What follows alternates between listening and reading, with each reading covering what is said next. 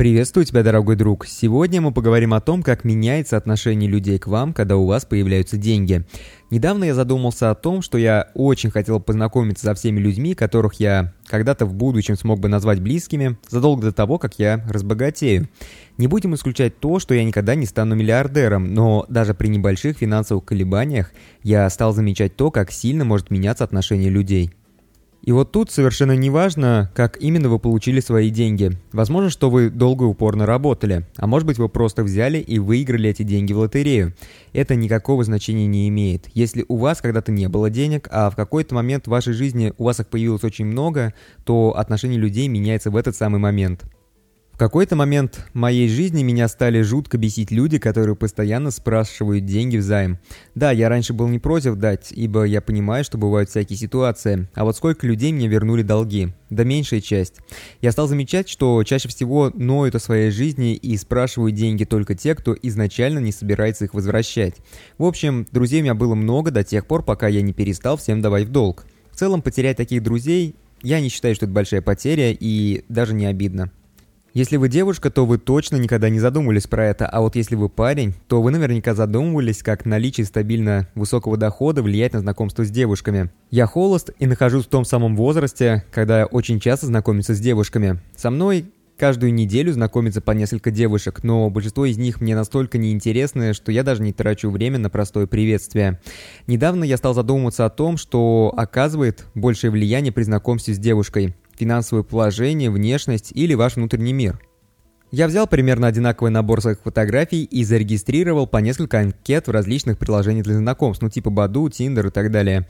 В целом, анкеты были похожи, но существенно отличались в тех моментах, которые описывали финансовое положение. Во всех случаях я активировал одинаковые услуги для продвижения анкет, ну и чтобы я мог просматривать гостей и лайки.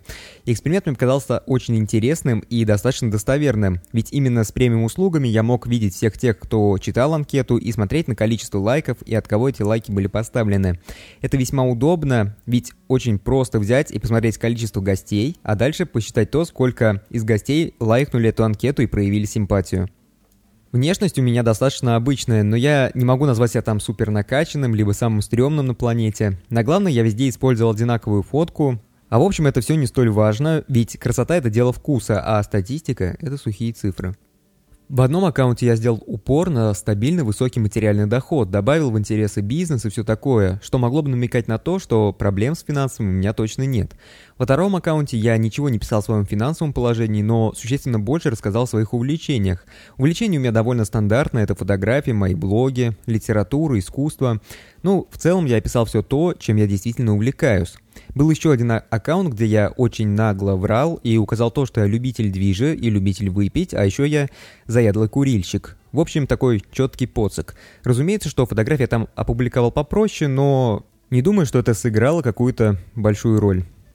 Результаты меня немного удивили, хотя первый аккаунт, где я подчеркнул мое стабильное финансовое положение, разумеется, вырвался в лидере с приличным отрывом 75 к 100, то есть 75 девушек из 100, которые посетили анкету, проявили симпатию. И для меня это было весьма ожидаемо. Второй аккаунт, где я ничего не рассказал о своем финансовом положении, но намного больше рассказал о своих увлечениях, оказался самым аутсайдером. Он показал результаты 28 из 100.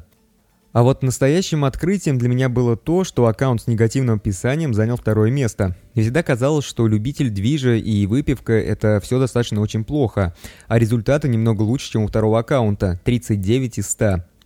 В целом, если бы я составлял анкету именно для себя, для знакомств, то я настоящий был бы похож больше всего на второй аккаунт. Хотя именно на этом аккаунте я и познакомился с парой интересных людей, которые способны поддержать беседу. В целом мы приходим к выводу, что решает не количество, а качество. После этого эксперимента я задумался о том, что мне очень жалко богатых людей. Я подумал о том, что богатым людям очень сложно заводить друзей, которые общаются с ними не от того, что у него много денег, а от того, что он человек интересный или в нем еще какие-то качества могут нравиться. Возможно, что именно по этой причине они очень часто ограничивают круг своего общения такими же состоятельными людьми.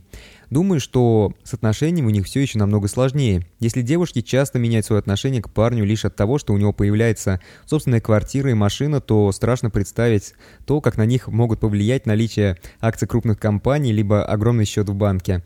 Зачастую богатые люди осознанно соглашаются на мезальянс, осознавая все стороны такого брака. Разумеется, что в таком случае они покупают молодость, а молодая девушка или парень, они получают жизнь в достатке взамен.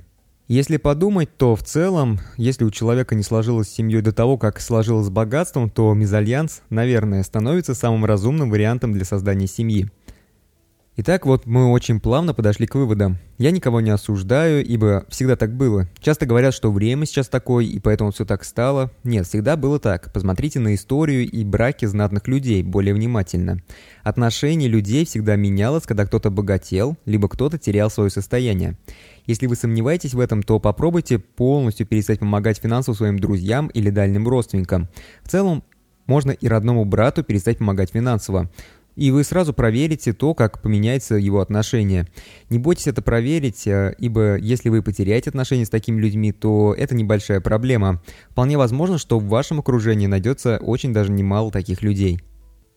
А еще, даже если вы уже сейчас довольно состоятельный человек, то, наверное, при знакомстве лучше всего скрывать эту информацию. Говорите больше о своих увлечениях, интересах и целях. Если активно интересуются вашим доходом, то лучше отойти от этой темы. Деньги любят тишину, а крепкие отношения выстраиваются точно не на финансовом фундаменте. На этом все. Вот такой вот небольшой подкаст получился. Надеюсь, что вам понравился. Если вам понравился, то обязательно поставьте лайк, сделайте репост. И если вы еще не являетесь подписчиком нашей группы, то обязательно подписывайтесь. Подписывайтесь, потому что дальше нас ждет еще больше интересных тем.